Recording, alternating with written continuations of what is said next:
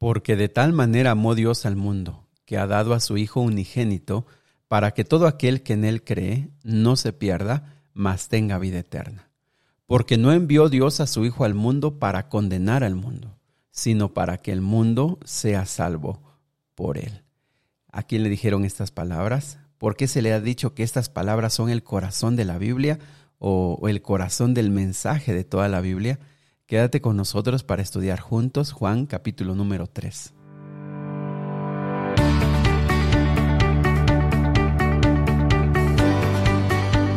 Nuevamente bienvenidos amigos y amigas al plan Reavivados por su palabra. ¿Cómo están esta mañana? ¿Está lloviendo por donde tú estás? Eh, ¿Qué eh, decisiones, qué dificultades vas a enfrentar este día? Bueno, aquí estamos para que juntos a través del estudio de la Biblia podamos resolver las inquietudes, las decisiones tan difíciles que día a día tenemos que tomar. Y es que amigos, la palabra de Dios no es para que se quede guardada en nuestro hogar una vez que terminamos de leerla. La palabra de Dios y el Espíritu Santo es para nuestra vida cotidiana para las decisiones, para las noticias difíciles, para eh, los momentos más alegres. Ahí está la presencia de Dios. Para eso es. No es para que se quede guardada. Su mensaje no es un mensaje muy bonito, qué interesante mensaje, pero no se puede llevar a la práctica. Claro que sí, el mensaje de Dios es para que entre en nosotros y nos transforme. Así que bienvenidos amigos, no sabemos cuáles son las actividades de hoy que vamos a tener cada uno de nosotros, sin embargo, sí podemos decidir caminar con Cristo Jesús desde este momento, desde la mañana. Así que bienvenidos, vamos a estudiar y quiero invitarte que si al final de leer, de estudiar, perdón, de escuchar este audio, te gustaría compartirlo con alguien, pregúntale si le gustaría recibirlo y si es así, puedas compartirle este, este audio y motivarle a que juntos iniciemos el estudio de la Biblia. Muy bien, pues vamos a comenzar. Vamos con Juan capítulo número 3. Juan capítulo número 3. Y si no, acompáñanos en el estudio. Muy bien, Juan capítulo 3 versículo 1. Había un hombre de los fariseos que se llamaba Nicodemo, un principal entre los judíos. Esta pequeña frase ya nos dice bastante de quién era Nicodemo. Lo primero que al ser un principal y al ser un fariseo, este hombre era un hombre rico. Era un hombre que tenía una estabilidad económica muy, muy buena. En segundo lugar, al ser un principal en los judíos, él es un líder, él es un personaje principal entre, los, eh, entre el Sanedrín y ellos eran los líderes de la nación judía, aunque estaban sujetos a los romanos, ellos tenían ciertas, ciertos derechos y ciertos asuntos que ellos podían regir. Así que él era un hombre líder, un hombre reconocido, un hombre con autoridad.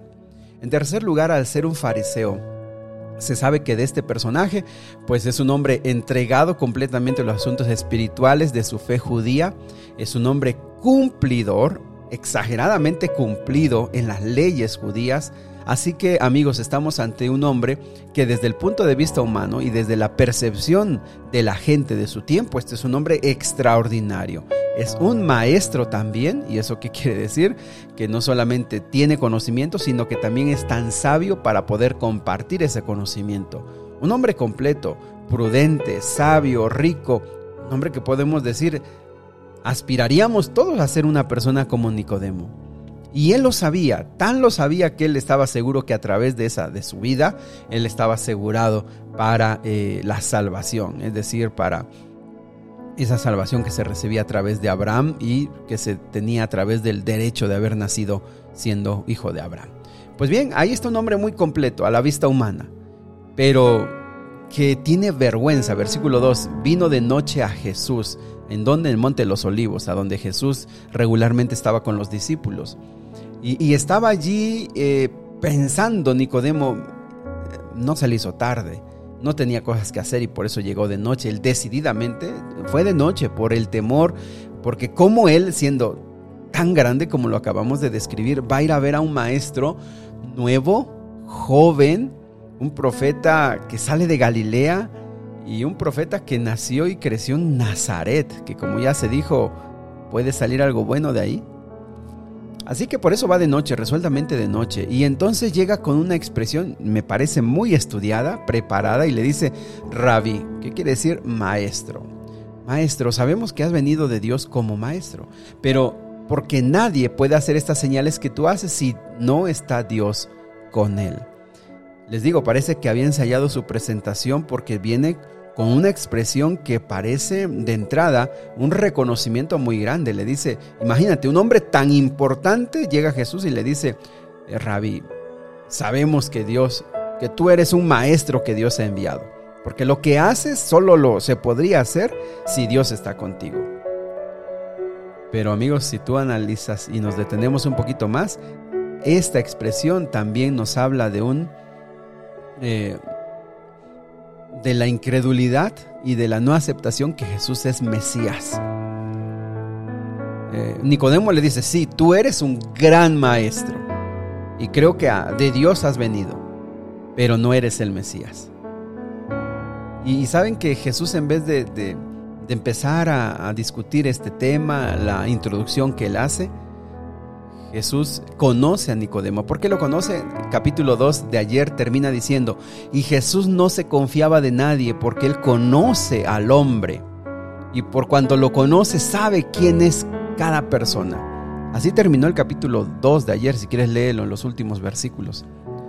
Y esa, esa, esa, expresión está conectada con esto. Jesús conocía quién era Nicodemo, sabía que en su corazón había un terreno fértil para que el Evangelio pudiera crecer. Sabía que su corazón había sinceridad en su búsqueda. Y es por eso que Jesús, eh, comenzando su ministerio, va a explicar cuál es todo el, el objetivo de su ministerio, cuál es su meta. Se lo va a decir a un maestro que es parte de casi de todos los enemigos que Jesús tiene, pero que en él hay una sinceridad. Jesús conoce el corazón de la persona. Y entonces por eso no entra en discusiones si soy maestro, si soy enviado, si no soy enviado, si realmente soy el Mesías. Mira lo que dice el versículo 3. Al leer Jesús, perdón, lo digo de mi cuenta, cuando Jesús vio en Nicodemo su necesidad, le habló para resolver esa necesidad. Ahora sí vamos al versículo 2. Jesús dijo, y le dijo, de cierto, de cierto te digo, o en verdad, en verdad te digo, que el que no naciere de nuevo, no puede ver el reino de Dios. En verdad te digo, de una manera respetuosa, cariñosa, es esta expresión. De verdad, de verdad te digo, o de cierto, de cierto te digo, que el que no naciere de nuevo, no puede ver el reino de Dios. Ahora, esto, esto es una idea que choca y que con Nicodemo y que Nicodemo la entiende. ¿Por qué razón? Porque mira, si hay una seguridad en la salvación que Nicodemo tiene, es que los que han nacido de Abraham, que son descendientes de Abraham, que Abraham fue el padre de la fe y quien recibió la promesa de, una nación grande y de que vendría salvación a través de, él, eh, él dice, yo soy hijo de Abraham, yo por mi nacimiento, yo ya tengo el derecho a la salvación. Entonces él entiende ese tema de la salvación y del nacimiento. Pero él entiende que solamente los gentiles, los no judíos, son los que tienen que ah, ser adoptados, tienen que ser adoptados como hijos de Abraham y que entonces ellos tienen un nuevo nacimiento por cuanto están perdidos y entonces por su perdición necesitan nacer de nuevo. Entonces Jesús lo sorprende con una declaración que él lo deja, eh, lo está entendiendo pero no quiere aceptar. ¿Cómo voy a aceptar que yo voy a nacer de nuevo? Yo soy hijo de Abraham y además toda mi vida habla de que yo, yo necesito nacer de nuevo, pero Jesús se lo dijo. Y entonces él esquivando eh, el reconocer lo que Jesús le está diciendo, tú eres el que necesita nacer de nuevo, ve el versículo 4 que Nicodemo le dijo, ¿cómo puede un hombre nacer siendo viejo? ¿Puede acaso entrar por segunda vez en el vientre de su madre y nacer? Mira cómo su respuesta lo que está haciendo es esquivar.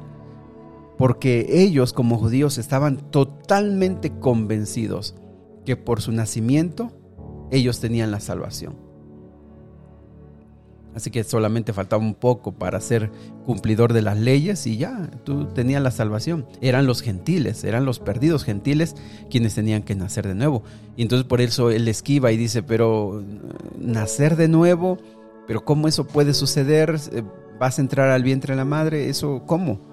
Y mira lo que dice el versículo 5. Respondiendo Jesús, de cierto, de cierto te digo, que el que no naciere de agua y de espíritu no puede entrar en el reino de Dios. Y Jesús le vuelve a decir esta verdad. Te estoy diciendo en verdad que para nacer de nuevo se necesita nacer del agua y nacer del espíritu para que puedas entrar en el reino de Dios. Y otra vez él, entiende, él sabe que los gentiles también han sido bautizados por agua y de esa manera era una forma en la que entraban para ser parte de la comunidad. Pero también él recuerda a Juan el Bautista bautizando. Pero eh, Jesús le está explicando, mira el versículo 6, lo que es nacido de la carne, carne es, y lo que es nacido del espíritu, espíritu es. Jesús le está explicando que la verdadera necesidad de Nicodemo tiene que ver con un nacimiento espiritual, con un nacimiento del agua, en el caso porque Juan el Bautista ya está bautizando y necesita tener un nacimiento del Espíritu. ¿Y por qué, por qué Jesús le dice ahora lo que es nacido de la carne, carne es y lo que del Espíritu, Espíritu es? Porque le está diciendo, las cosas espirituales se entienden cuando hay personas espirituales, pero no las vas a entender cuando tú desde la carne, la carne significa la naturaleza humana, una naturaleza que no es convertida ni entregada a Dios, una persona simple que no conoce a Dios, no puede discernir las cosas espirituales. ¿Por qué? Porque no tiene la capacidad, no está habilitado para conocer las cosas espirituales. Lo que Jesús le está tratando de decir a Nicodemo y Nicodemo mm, se resiste a entender es que él con toda su riqueza, que para ese tiempo era símbolo de la bendición de Dios, que con todas sus buenas obras y su generosidad y su bondad, que con todo su liderazgo y su influencia eh, dentro del liderazgo judío, él con toda esa vida no puede entrar al reino de los cielos. Porque el reino de los cielos no se gana con lo que yo soy, con lo que yo tengo, con todo lo que yo he hecho. El reino de los cielos dice, eh, consiste en un nuevo nacimiento. Un nuevo nacimiento que, que, que se refleja en un bautismo del agua y bautismo del Espíritu Santo. ¿Y, eso qué quiere decir, amigos? Nosotros en el cristianismo no es, no, no es la mejora de una vida antigua. Jesús no quiere mejorarnos. Ah, es que antes era un borracho, ahora ya no es tan borracho. Ah, es que antes era un mentiroso, ahora ya no es tan mentiroso. Excelente, estás, estás mejorando y eso es el cristianismo. Eso no es el cristianismo. Jesús no nos, no nos quiere hacer mejores, Jesús quiere transformar. Recuerda que un nacimiento, ¿qué cosa es un, nacimiento? Un nacimiento es una vida nueva. Una vida nueva. El que nace, nace sin ninguna deuda anterior, nace sin es nuevo. Y lo que Jesús le está diciendo a Nicodemo, Nicodemo, tú eres un hombre extraordinario desde el punto de vista humano, pero eso no te sirve para entrar al reino de los cielos. El reino de los cielos es un nuevo nacimiento del agua y del espíritu. Tienes que nacer de nuevo. Y amigos, creo que esa expresión nos ayuda a entender. ¿Por qué? Porque tú y yo entendemos claramente, no sé qué, cuántos años tienes, no sé qué edad tienes, pero, eh, pero si esta mañana yo te dijera, si que tú tuvieras la oportunidad de volver a nacer, cuántos eh, errores, cuántas equivocaciones ya no volverías a cometer. Cuántas deudas, cuántas cosas que tú tienes en deuda, no, no, me refiero a lo económico, sino en todo el daño, el dolor, todas las cosas que, que quizás sin saber ocasionaste. Imagínate nacer de nuevo, todo eso se pierde, todo eso se olvida, ya no más, porque tú naciste de nuevo. Entendemos el concepto. Nosotros entendemos y reconocemos nuestra maldad, decimos, sí, me gustaría volver a nacer. Pero Nicodemo le cuesta aceptarlo porque él es un hombre bueno, generoso, respetado, líder, rico, que eh, entiende que tiene las bendiciones de Dios. ¿Cómo yo voy a nacer de nuevo? Pero amigos queridos, creo que no hay mejor ejemplo que Nicodemo para entenderlo. Porque si se lo hubieran explicado a los pecadores, los pecadores inmediatamente hubieran dicho, sí, yo lo necesito, yo Quisiera que todo lo malo que yo he hecho, que todo el daño que he hecho y que todo lo que a mí me han hecho se olvidara y yo volviera a nacer, lo entenderían. Pero sabes que Jesús se lo dijo a quien menos cree que necesita nacer. porque la mayoría de nosotros considera que no necesita nacer de nuevo. La mayoría de nosotros considera que, ¿cómo, cómo va a ser eso? ¿Cómo puede ser posible eso? Porque quien más necesita nacer de nuevo es el que está seguro de que está bien. Porque el que más necesita nacer de nuevo es aquel que considera que no le hace daño a nadie, que su vida está bien, que no necesita de Dios. Porque el que más necesita nacer de nuevo es aquel que piensa y que está seguro de que mi vida no es tan mala como la de otros. Porque quien más necesita nacer es aquel que públicamente tiene una vida correcta, pero que en el interior y en lo privado está muriendo espiritualmente, está muriendo en su maldad, está muriendo en sus pecados. Qué bueno que Jesús se lo dijo a Nicodemo. Y Nicodemo, como les digo, dice, pero, pero ¿cómo es esto? Versículo 8. Y Jesús le dice una explicación extraordinaria. El viento sopla de donde quiere y oye su sonido, mas no sabes de dónde viene ni a dónde va. Así todo aquel que es nacido del Espíritu. ¿Te acuerdas que ya hemos hablado acerca del Espíritu Santo, su influencia, su poder comparada con el viento? No lo puedes ver. Tú no puedes ver el viento. No podemos verlo. Lo que sí es que sí podemos ver sus efectos, sentir sus efectos también. Tú no puedes ver cuando viene el viento, pero sí puedes ver cómo mueve las, las ramas de los árboles. Tú puedes ver cómo su fuerza puede romper eh, las flores. Y tú, no lo puedes ver, no sabes de dónde vienes, por dónde se va, pero si sabes, estás viendo su influencia y en nosotros podemos sentir su influencia. ¿Y eso qué quiere decir, amigos? Lo que quiere decir Jesús es que la obra misteriosa del Espíritu Santo actúa así. Muchas veces no vas a saber en qué momento tú sentiste una conversión, una transformación, porque poco a poco, quizá algunos digan, en tal día yo sentí cómo fui transformado. Mira, ese fue el final. Hace tiempo atrás que el Espíritu Santo te estuvo llamando, estuvo actuando en tu vida, estuvo transformando, hasta que llegó ese punto que tú puedes decir, fue en ese momento que yo convencé. Quizá no fue en eso. La obra del Espíritu Santo es misteriosa. No lo puedes ver, no puedes decir en este momento o en aquel momento, pero sí puedes ver cómo Él va actuando. Amigos queridos, Dios no quiere que seamos mejores pecadores. Dios quiere, Dios quiere transformarnos. Quiere acabar en nosotros nuestros pecados. Quiere arrancar de raíz nuestros deseos de pecar. Quiere arrancar de raíz nuestras inclinaciones a pecar. Dios quiere arrancar de raíz el amor propio, el yo, donde nosotros somos el primer lugar en todo.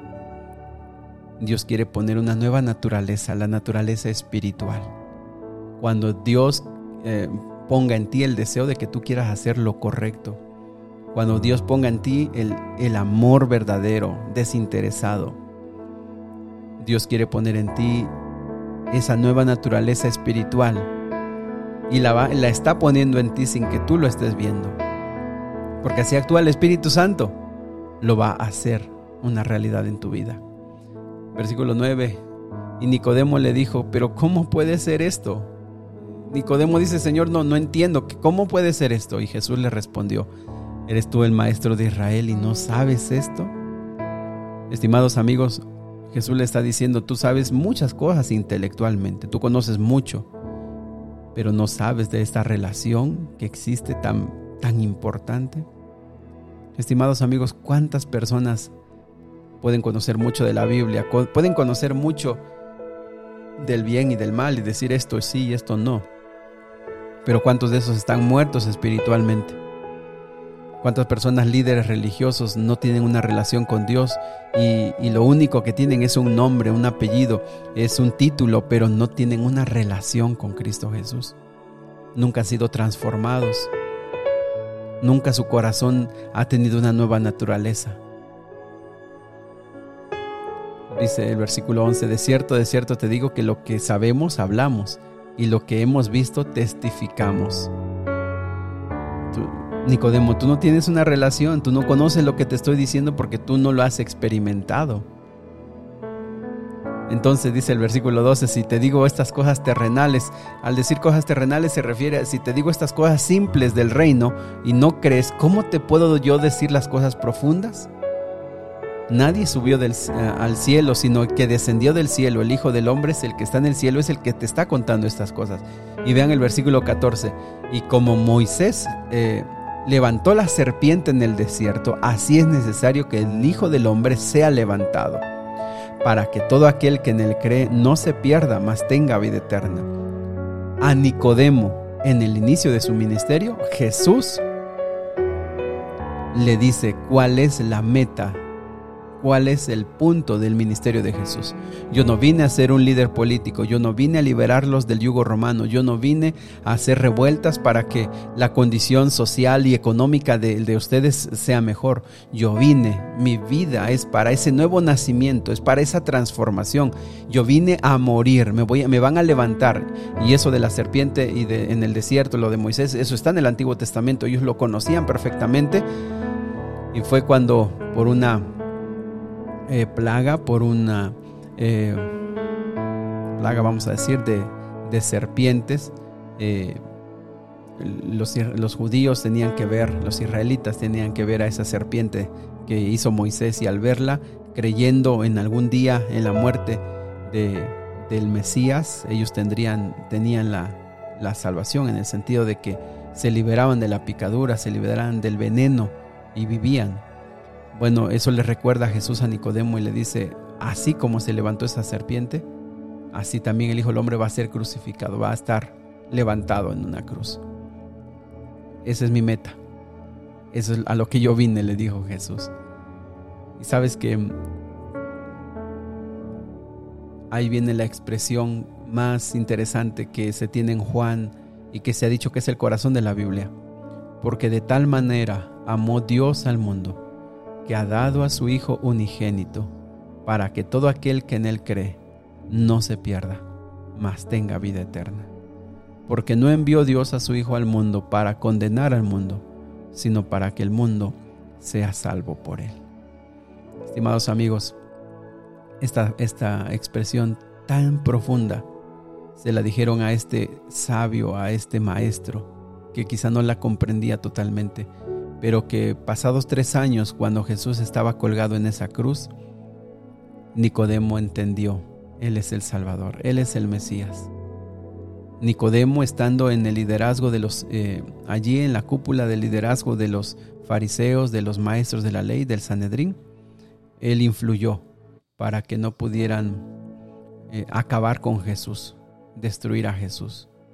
Y una vez que Jesús murió, él abiertamente confesó su fe y él entregó todos sus bienes para que esa iglesia que estaban haciendo pudiera progresar.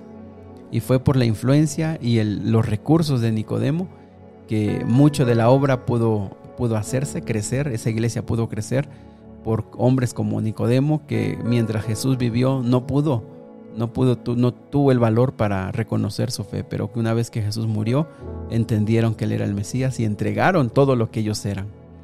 Apreciados amigos, nosotros aquí estamos escuchando esta conversación con Nicodemo y nosotros entendemos que necesitamos nacer de nuevo, que es una obra del Espíritu Santo que está más allá de nuestras posibilidades, que tú y yo lo único que podemos hacer es, es ser mejores personas y eso humanamente sería extraordinario que fuéramos mejores personas. Sería muy bueno que amáramos más al prójimo, que cuidáramos de este planeta, que nos hiciéramos responsables como padres. Qué extraordinario sería que el mundo fuera así. Pero Jesús, más allá de hacernos mejores personas, Él quiere transformar nuestra vida.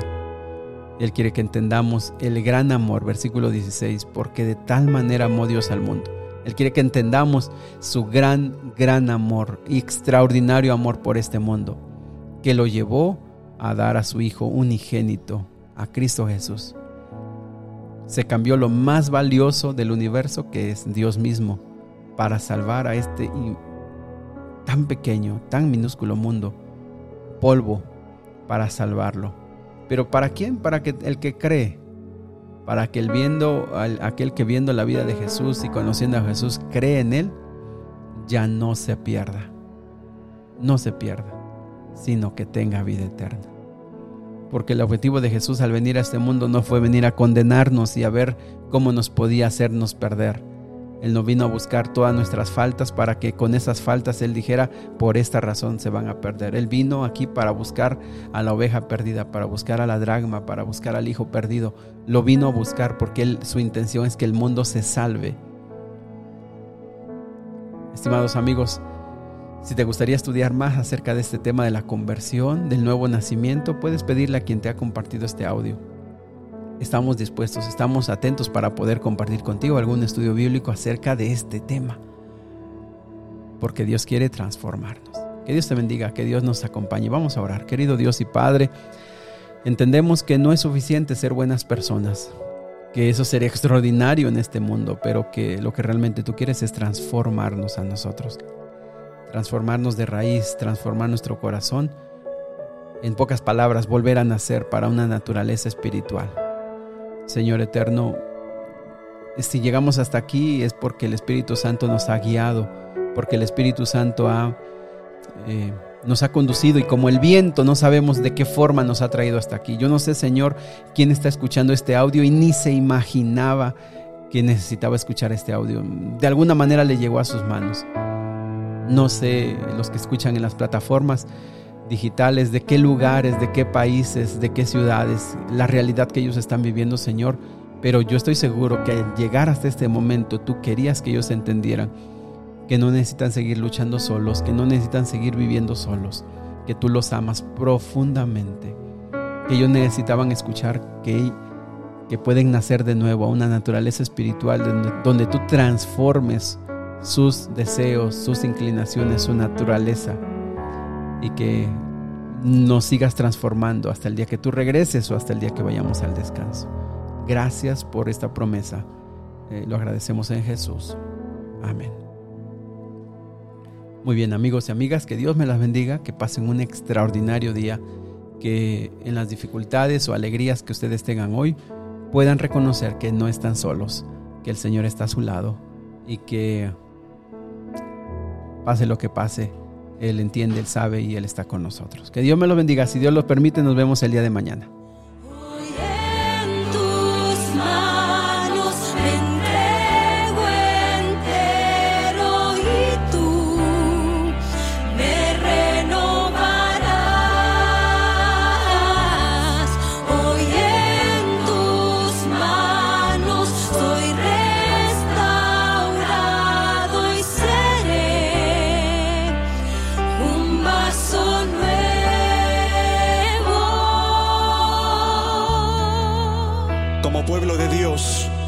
Nuestra voz en un solo espíritu y dejemos que Dios cante con nosotros en este Señor.